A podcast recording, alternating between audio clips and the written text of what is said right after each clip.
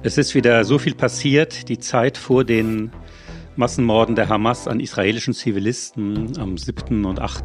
Oktober erscheint uns heute schon wie die gute alte Zeit. So sehr scheint uns die Welt in Unordnung und im Chaos gestört zu sein. Und natürlich beschäftigt uns, äh, wie alle anderen Menschen, nicht Journalisten, nicht Wissenschaftler, die Situation äh, in Israel und Gaza, wie es weitergeht, was zu befürchten ist. Und äh, dem wollen wir heute unsere Folge von Quoted widmen. Die Debatte ist ja tatsächlich äh, voll entbrannt und sie ist geprägt von Fragen wie zum Beispiel diesen. Berichten die Medien eigentlich angemessen? Wählen sie da die richtigen Worte, die richtige Perspektive und auch die richtigen Bilder? Und ähm, welche Auswirkungen hat das letzten Endes auf uns hier in Deutschland und auf unsere Vielfaltsgesellschaft? Wir könnten zu dem Thema bestimmt locker fünf Stunden ohne Unterbrechung sprechen und diskutieren. Und wir haben auch hier bei Quoted die gesamte Komplexität im Kopf. Wie geht es den Menschen in den Zivilgesellschaften? Wer ist jetzt eigentlich verantwortlich für die getöteten Zivilisten im El Ali Arab Krankenhaus in Gaza City? Welche Rolle spielt eigentlich auch das gesamte mediale Umfeld, sowas wie Twitter als Desinformationsschleuder? Und dann gab es daher noch den Eklat mit dem Philosophen Slavoj Žižek und die Ausladung der Autorin Adania Schibli, dem Podcast von Lanz und Precht. Also wir sehen, es gibt unglaublich viele Aspekte in der Debatte, aber wir konzentrieren uns in dieser Quoted-Folge auf drei, vier Kernthemen. Und wir tun das, damit wir eine Verständlichkeit und auch eine angemessene Tiefe in der Diskussion erreichen können. Ja, die Informationen kommen wie ein Sturzbach auf uns zu seit dem 7.10. Und jetzt schauen wir mal, was wir da sortieren können. Und das ist unser Thema heute in Quoted. Es diskutieren die Kommunikationswissenschaftlerin und Linguistin Nadja Sabura. Und der Journalist Nils Minkmar in Quoted, der Medienpodcast, der Zivis Medienstiftung und der Süddeutschen Zeitung, gefördert von der Stiftung Mercator. Wir könnten stundenlang äh, über diese verschiedenen Aspekte reden, fokussieren uns aber auf das, was man besser machen kann und wie es in Zukunft weitergehen könnte, ohne jetzt nochmal die Taten zu rekapitulieren, in die Historie zu gehen oder Vorwürfe zu machen an Kolleginnen und Kollegen, auch bei aller Kritik, sondern zu schauen, wie können wir uns aufstellen, damit wir auch in der Berichterstattung über diese Region nach vorne schauen können. Wir fokussieren uns heute rein auf die mediale Berichterstattung, greifen uns zentrale Aspekte heraus und wir machen uns dabei mit keiner der genannten Texte und Zitate gemein. Wir halten es, glaube ich, da mit dem Dirigenten Daniel Barenboim, der sagte jüngst, Menschlichkeit ist universell und die Anerkennung dieser Wahrheit auf beiden Seiten ist der einzige Weg. Wir hatten ja schon mal festgestellt, dass eigentlich sehr lange schon nicht mehr ausführlich über diese Region berichtet wurde, jedenfalls nicht aus der Perspektive wirklich der Menschen, dass die Bewohner von Gaza, von Israel im Grunde immer nur über ihre Regierung aufgeschlüsselt wurden. Das ist immer ein Problem der medialen Abbildung. Wer spricht eigentlich für eine Region? Und die Schwierigkeit ist dann, wenn so etwas passiert, diese schrecklichen, diese schrecklichen Morde, die man auch in der Zusammenfassung kaum en Detail lesen kann, das, dann heißt es immer, Israel versus Palästina. In Wahrheit sind diese Gesellschaften und sind auch diese politischen Einheiten unheimlich fragmentiert und sehr, sehr, sehr kompliziert. Und das macht das Reden darüber wirklich schwierig. Ja, wir haben ja auch bereits in einer eigenen Quoted-Folge über genau diese Komplexität gesprochen ähm, welche Herausforderungen eine mediale Berichterstattung über Israel und Palästina mit sich bringt. Das haben wir gemacht mit Meron Mendel, Deutsch-Israeli und Leiter der Bildungsstätte Anne Frank. Nadja, wir haben heute keinen Gast. Äh, gewissermaßen bist du unser Gast, denn du hast dich schon viele, viele Jahre mit äh, der Thematik und der Darstellung äh, des Konflikts beschäftigt und bist sozusagen die Expertin. Und äh, ich habe da natürlich äh, sehr viele Fragen und wir, wir, wir diskutieren in einer Annäherung.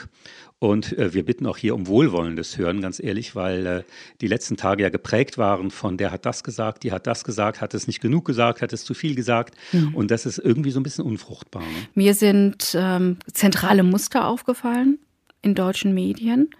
Ich habe auch nochmal Kontrastierungen vorgenommen mit internationalen Medien, aber mir ist ganz wichtig, am Anfang eine Sache festzuhalten. Nämlich, was für eine massive Herausforderung deutsche Medien gerade haben um über das, was gerade passiert, eigentlich angemessen zu reden, zu schreiben.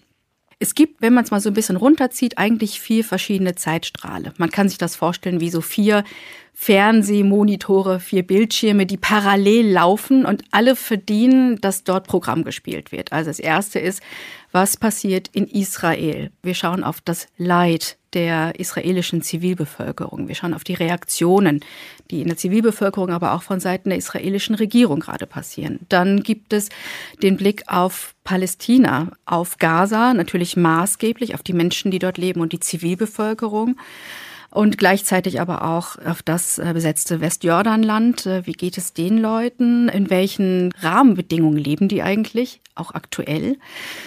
Dann gibt es als dritten Bildschirm die geopolitische Dimension, denn der Nahe Osten ist natürlich nicht allein. Da gibt es sehr viel, wie, nennt man das, Proxys, ja, also sehr viele Stellvertreter, Positionen und Interessen, die sich am Nahen Osten sozusagen kristallisieren. Und es gibt die deutsche Debatte. So.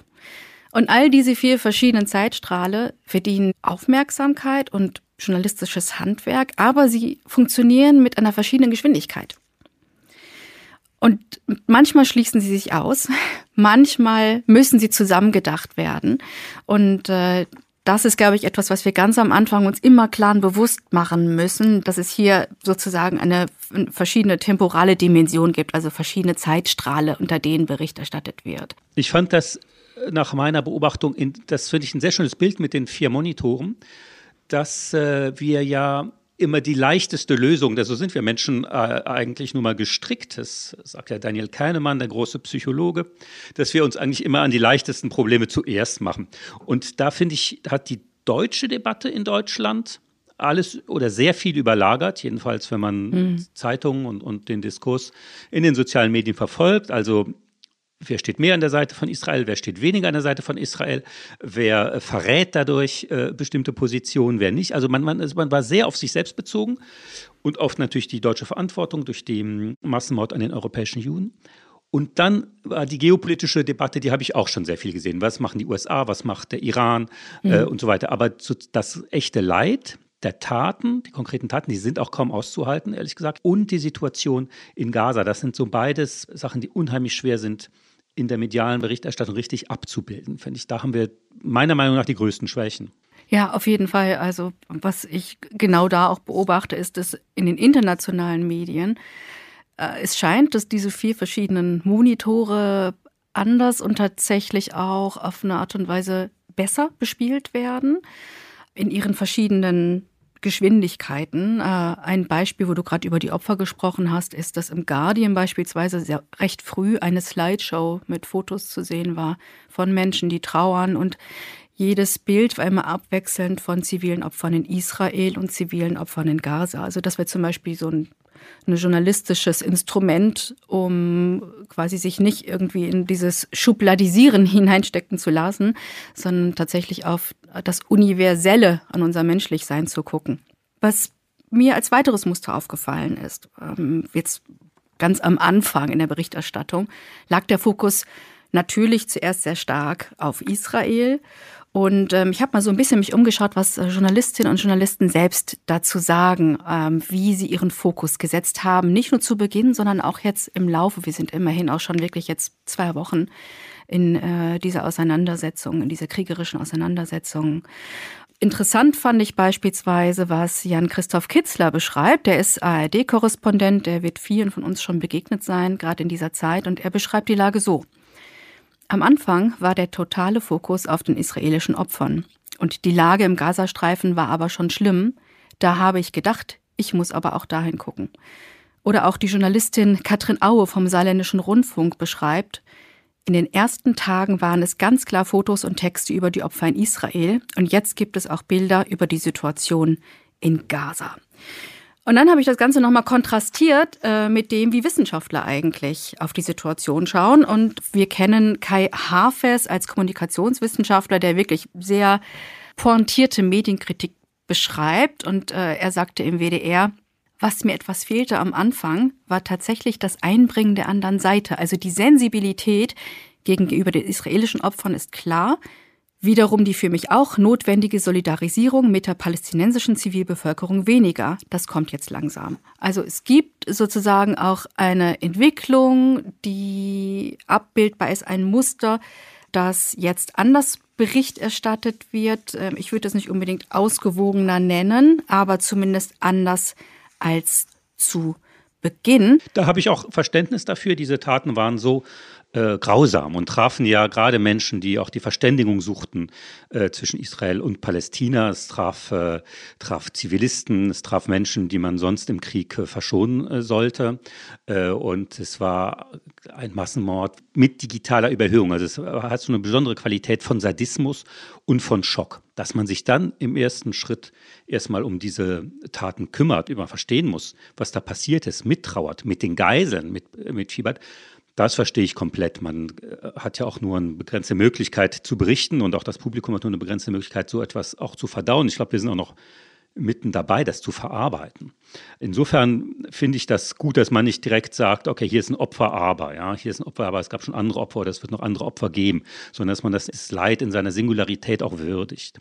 Mich stört viel eher, dass wir uns so lange Jahre da überhaupt nicht dafür interessiert haben, was los ist auf beiden Seiten der palästinensischen äh, Lager, äh, einerseits die Fatah in Ramallah und äh, die Hamas in Gaza und deren internationalen Sponsoren. Also, dass man so lange weggeguckt hat. Und immer, das hatten wir auch schon in den Folgen, in anderen Folgen auch über Afghanistan, wenn man so lange wegguckt und sich nicht interessiert, das ist immer so ein schlechtes Zeichen, ja, weil die Öffentlichkeit schon weiß, dass da irgendwas nicht stimmt, fundamental nicht stimmt und ähm, wir eigentlich gefordert wären, mehr zu tun.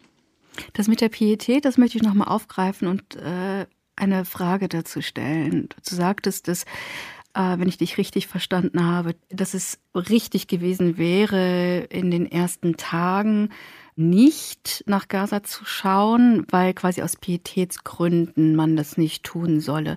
Und da möchte ich zumindest ein Fragezeichen dran setzen, denn es gibt ja nun auch in Deutschland eine große arabischstämmige Community.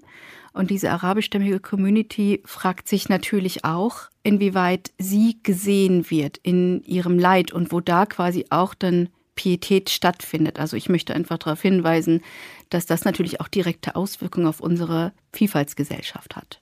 Absolut, sie äh, muss gesehen werden, das, das finde ich schon, aber es ist immer eine Frage des Kontexts und, und des Zeitpunkts. Es sind ja auch viele arabischstämmige Menschen Opfer der Hamas geworden, auch bei diesen Attentaten. Es gab ja äh, Beduinen und es gab palästinensischstämmige Menschen, die ja helfen wollten und, und die von der Hamas da auch ermordet wurden.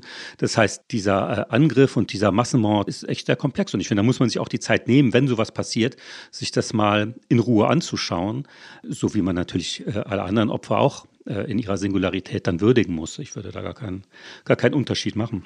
Du hast doch was sehr Wichtiges angesprochen. In meiner Analyse ähm, über die Berichterstattung ist mir das auch als Muster entgegengekommen. Und zwar, dass ein wie so fast, ich will nicht sagen Informationsloch, aber zumindest wenig eingehend darüber Bericht erstattet wurde in den letzten Jahren, was eigentlich im Nahen Osten passiert. Wir haben natürlich schon auch gesehen, dass Medien äh, stark auf die israelische Zivilgesellschaft schauen, die sich der rechten, in Teilen rechtsextremen Regierung in Israel mit wochenlang sehr großen Demonstrationen entgegenstellen und deren Politik. Da habe ich letzten Endes auch gesehen, dass da in den Medien auch sehr kritisch selbst reflektiert wird, welche Rolle die Medien nicht nur aktuell, sondern wirklich schon lange Jahre beim Thema Nahen Osten eingenommen haben.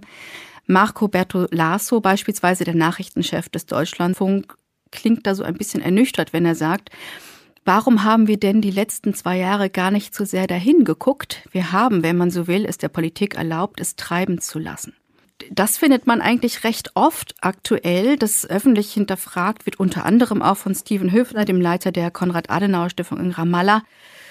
Die sagen, wir haben weggeschaut, und zwar nicht nur als deutsche Öffentlichkeit, als europäische Öffentlichkeit, sondern auch als mediale Öffentlichkeit. Was ist also quasi die Verantwortung, die die deutsche Gesellschaft trägt, aber auch die deutsche Politik und letzten Endes auch die deutsche Medien, um hier Komplexität zu schaffen. Das erinnert mich ein bisschen daran, ähm, an das neue Buch von Michel Friedmann. Wir kennen ihn, er ist Jurist, Philosoph und Publizist und er hat jetzt genau über dieses nicht hingucken wollen in einer quasi übersättigten Gesellschaft gesprochen, ein neues Buch, äh, Schlaraffenland abgebrannt. Warum haben wir das nicht getan? Warum schauen Medien nicht dahin und auch auf die Verantwortung, die Deutschland letzten Endes trägt? Denn es steht im deutschen Koalitionsvertrag, dass weiterhin sich für eine Zwei-Staaten-Lösung eingesetzt wird. dass der Stopp des völkerrechtswidrigen Siedlungsbaus in palästinensischen Gebieten gefordert wird und trotzdem letzten Endes da kein Fokus drauf gesetzt wird, auch nicht auf die Bedingungen, in denen palästinensische Menschen leben und äh, in der auch israelische Menschen sich unzufrieden zeigen mit der israelischen Regierungspolitik. Ja, natürlich unzufrieden ist ja noch äh, euphemistisch gesagt. Es gab ja Hunderttausende, die auf die Straße gegangen sind in dem kleinen Land. Es fällt sehr schwer, Medien abzubilden, sozusagen, was eine, eine Bevölkerung gegen die eigene Regierung steht. Das haben wir in Israel. Ich glaube, wir haben es zum Teil auch in den palästinensischen Gebieten, in Gaza und in Ramallah. Es gibt Massendemonstrationen dort in den palästinensischen Gebieten, auch in Gaza gegen die Hamas. Das hat es aber leider nicht in die deutschen Medien. Ja, klar. Was für ein Mut, ja, dort äh, bei dieser Todessekte dagegen aufzustehen. Bewundernswert. Und im Iran. Ne, da, wir haben ja ab und zu äh, schon über den Iran berichtet, aber ich fand sehr gut das Interview, das Navid Kavani dem äh, Kölner Stadtanzeiger gegeben hat, mhm. wo er gesagt hat, okay, wir haben auch bei Iran so lange weggeguckt. Aber es gab eben diese Ideologie, eine Stabilität, äh, eine scheinbare Stabilität zu unterhalten, indem wir mit dem Iran, an, an der anderen Seite mit Russland, die Geschäfte machen und hofften, dass irgendwie die Geschäfte die Leute beruhigt, dass das für eine Stabilität sorgt, auch eine politische. Und das war eine große Illusion. Und das fliegt, flog uns in der Ukraine und Russland um die Ohren und jetzt auch mit Iran und dem Nahen Osten. Ohne das Geld aus dem Iran wären äh, diese Todesschwadrone der Hamas und auch die Hisbollah überhaupt nicht in der Lage, solches Unheil über ihre eigene Bevölkerung und über Israel zu bringen. Geld verdienen sie, indem sie uns Sachen verkaufen. Und da sind wir eigentlich wieder dabei, dass genau diese Kritik, dass du die auch wieder findest, zum Beispiel in internationalen Publikationen, ja. im Vergleich dazu in Deutschland verhältnismäßig wenig. Es kommt mehr, aber das ist mir sehr stark aufgefallen als ein Muster. Also internationale Medien, da erscheinen die Texte oftmals deutlich stärker ausdifferenziert. Die analysieren mehr, analysieren tiefer, gehen mehr ins Detail, setzen entsprechend historische Bezüge. Ich spreche hier von Analyse und nicht von Entschuldigung. Das ist mir an dieser Stelle auch nochmal wichtig. Es geht nicht um Relativierung, sondern um die historische Einordnung. Ja, also wie man, äh, wenn man äh, ein Verbrechen untersucht, und das war ein, ein, ein unglaubliches, äh, blutrünstiges Verbrechen, was da am 7. und 8. Oktober passiert ist äh, durch die Hamas, da will man ja auch verstehen, wer hat's gemacht, ja, und äh, die Motive und äh, die Geschichte des Täters, um zu verhindern, dass sowas nochmal passiert. Aber natürlich muss man sich damit beschäftigen. Es ist ja, äh, es, war, es ist ja nicht vom Himmel gefallen. Und äh, insofern verstehe ich diesen Vorwurf, äh, wenn man sich mit dem Kontext beschäftigt, äh, verstehe ich überhaupt nicht als Vorwurf. Patrick Barners von der FAZ, äh, finde ich, sagt das ganz pointiert. Wer die politische Dimension des Terrors erkennt, kann auf Kontextualisierung nicht verzichten. Ne? Also hier geht es nicht um Relativierung. Was äh, würdest du dir wünschen? Also wir hatten ja schon mal mit Miron Mendel darüber gesprochen, dass sozusagen säkulare und äh, demokratische, nicht zu sagen humanistische, versteht sich ein bisschen von selbst, hm. palästinensische Stimmen eigentlich so gar nicht zu Wort kommen. Ne? Man interviewt mal den Sprecher der Hamas, also was, was, was will der zu sagen haben, aber... Äh, er steht ja nicht für die Palästinenser, genau. Eben, ne? oder angrenzende Regimes, die ihre eigenen Interessen haben, aber diese große, die palästinensische Diaspora, die, die ja riesig ist und unheimlich komplex äh, und ähm, diese Stimmen, die fehlen, die fehlen mir komplett, aber die gab es mal und die gibt es natürlich auch wieder. Also man sieht sie schon in deutschen Medien ähm, erst jetzt, also sehr spät, was wiederum darauf hindeutet, dass sehr wenig Wissen oder sehr wenig quasi Kontakte in deutschen Redaktionen vorhanden waren, beziehungsweise auch die Sprachumgebung für diese Menschen wahrscheinlich eine gefährlich ist, ja. gefährlich ist. Was ich positiv vermelden kann oder gesehen habe, ist, dass in den wirklich sehr reichweitenstarken Formaten, Stichwort Politshows, gestern beispielsweise Joanna Hassoun zur Sprache kam. Sie ist eine Deutsch-Palästinenserin und hat äh, in hart aber fair ähm, wirklich einmal dargestellt, wie die Situation sich aus der palästinensisch-deutschen Perspektive darstellen lässt. Ähm, das, es gibt auch kleinere sozusagen Formate wie Z, das junge Format von der Zeit, wo auch mal ähm, kontrastiert wird und ähm, anonyme palästinensische Stimmen zu hören sind. Und in jedem Fall denke ich, dass hier auch ein Umdenken stattfindet. Zumindest bekomme ich das mit aus direkten Gesprächen mit Journalistinnen und Journalisten, die auch sagen, es ist wichtig, dass wir auch mit den Menschen sprechen, die in den beiden Zivilgesellschaften beheimatet sind und oder dort Wurzeln haben. Äh, ein sehr schönes Beispiel habe ich gesehen in einem Format auf der Buchmesse, also kein mediales Format. Da haben Meron Mendel und Alena Jabarine zusammengesprochen. Meron Mendel hatten wir gerade schon vorgestellt. Alena Jabarine ist palästinastämmige deutsche Journalistin und die haben gesprochen über Israel und Palästina, Wege aus der Unversöhnlichkeit. Das sind so Formate, wo quasi Menschen in Deutschland den Raum, den Platz machen und Debattenräume eröffnen, in denen sie nicht sozusagen den Takt vorgeben, sondern sich zurücknehmen und Menschen miteinander sprechen lassen und auch äh, nicht nur Informationen zu lassen, sondern auch Verletzlichkeiten. Denn diese Situation, in der die Zivilgesellschaften gerade sind, sind traumatisierte Gesellschaften und äh, traumatisierte Menschen. Und wenn hier kein Raum geschaffen wird, sondern Türen verschlossen werden, weil man dieses nicht sagen darf oder jenes nicht sagen darf, in welche Richtung auch immer, dann versperren wir uns den Dialog und damit auch die Möglichkeit, überhaupt uns zu sehen, in Kontakt zu treten und äh, wirklich auch Lösungen zu finden. Ein weiterer Komplex, über den natürlich zu reden ist, ist die Situation von Jüdinnen und Juden in der Bundesrepublik. Es war ja schon in den letzten Jahren äh, zu beklagen, dass der äh, Antisemitismus, Anschläge, Drohpost, all diese Dinge zugenommen haben. Und nach dem 7. Oktober ist es nochmal eklatant größer geworden.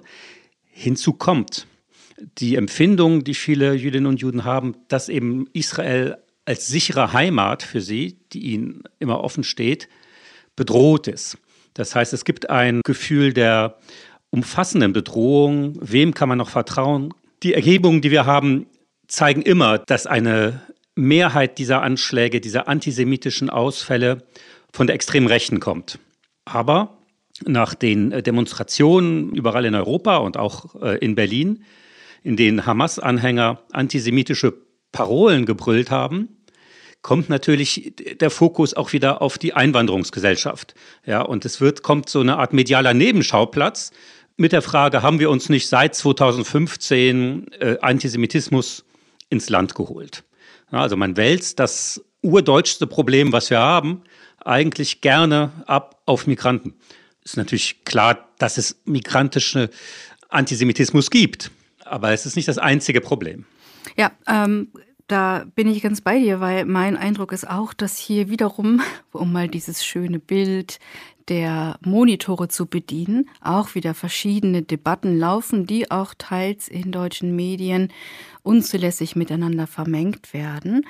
Von vielen Politikern und Politikern auch, aber da wäre es eben explizit die Aufgabe deutscher Medien, da ganz explizit hinzuschauen. Ich finde es sehr wichtig, dass äh, deutsche Medien da in der medialen Spiegelung ganz klar machen, dass es tatsächlich antisemitische Äußerungen und Hass auf Demonstrationen gibt ähm, von Hamas-Anhängern. Allerdings, wie du schon gesagt hast, gilt es immer richtig und journalistisch zu differenzieren, dass nicht jede pro-palästinensische Demonstration eine pro-Hamas-Demonstration ist. Wir haben jetzt zum Glück einen Rechtsstaat, der hier an dieser Stelle auch greift ähm, und entsprechend einschreiten kann und muss. Allerdings sehen wir auf der anderen Seite, dass es jetzt auch so eine Art präventives Demonstrationsverbot gibt, was wiederum nicht eigentlich mit Grundrechten vereinbar ist. Auch hier gibt es Medien, die dort kritisch und sehr differenziert hinschauen, beispielsweise in der Frankfurter Rundschau oder auch in der Süddeutschen Zeitung wurde das äh, ganz groß dargestellt. Also wichtig zu sehen, dass hier auch Menschen zusammenlaufen und demonstrieren.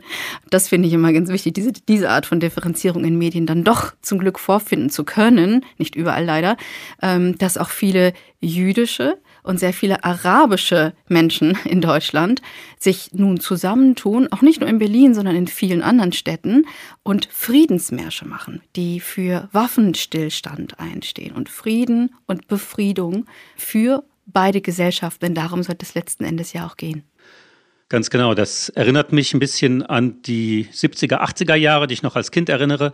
Und damals hat auch äh, eine gewisse Presse, Springerpresse nannte man das damals, immer sozusagen die Jugend, die Studenten mit extremer Linker verwechselt. Und äh, es gab so einen Verdacht, dass eben alle, die studieren oder die gegen die Vietnampolitik der USA sind, gegen den Krieg, auch Anhänger des Linksterrorismus des 70er, 80er Jahre sind. Äh, ein Klima erzeugte das, das nicht geholfen hat. Und in diese Falle sollten wir nicht mehr tappen, weil die meisten palästinensischstämmigen Menschen äh, in Deutschland unterstützen überhaupt nicht die Hamas. Die, Im Gegenteil, die Palästinenser sind ja selber Opfer der Hamas und das wissen die ja am besten. Ähm, ich finde, dass der Autor Max Czolek das sehr gut beschrieben hat, was du gerade ausgeführt hast. Äh, ich zitiere mal.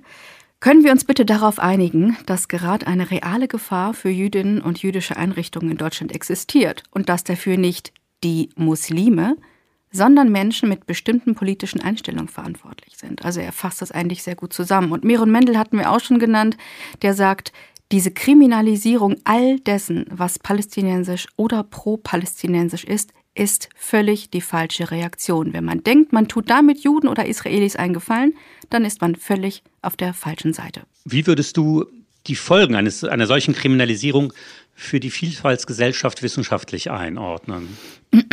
Das ist eine ganz äh, wichtige Frage, die du stellst und auch ein wichtiger Fokus, den Journalismus sich in Deutschland stellen muss. Ich beobachte, dass die Diskussion in den verschiedenen migrantischen Communities, aber auch in der jüdischen Community da sehr kritisch ist gegenüber so einer generalisierenden Art und Weise mit diesen Protesten gerade umzugehen.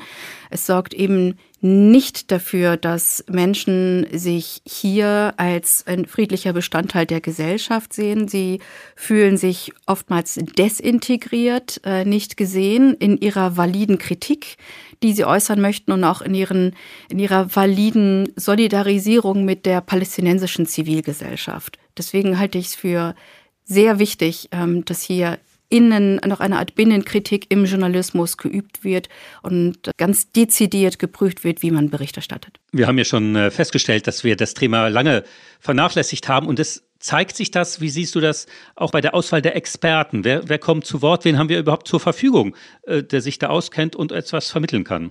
Ja, also das scheint äh, so ein gewisses, ich sag nicht Vakuum, aber äh, zumindest so eine Art, ja, kleine Liste vorzuherrschen von Menschen, die immer wieder gefragt werden. Ich bin offen gestanden auch ein bisschen erstaunt darüber, welche Menschen sich jetzt selbst als Nahost-Experten bezeichnen lassen und geladen werden. Das sind im Gegensatz zu denen, die tatsächlich Expertise haben, dann nicht immer diejenigen, die schon seit 20, 30 Jahren an dem Thema dran sind oder forschen, was wiederum auch Effekte hat für unsere öffentliche Debatte, die dann eben in der Tiefe vielleicht nicht so stattfinden kann, wie sie das sonst stattfinden könnte. Plus auch die Auswahl derjenigen, die da sprechen, tritt zu kurz. Beispielsweise werden keine Friedensforscher gehört, es werden auch keine Psychologen gehört.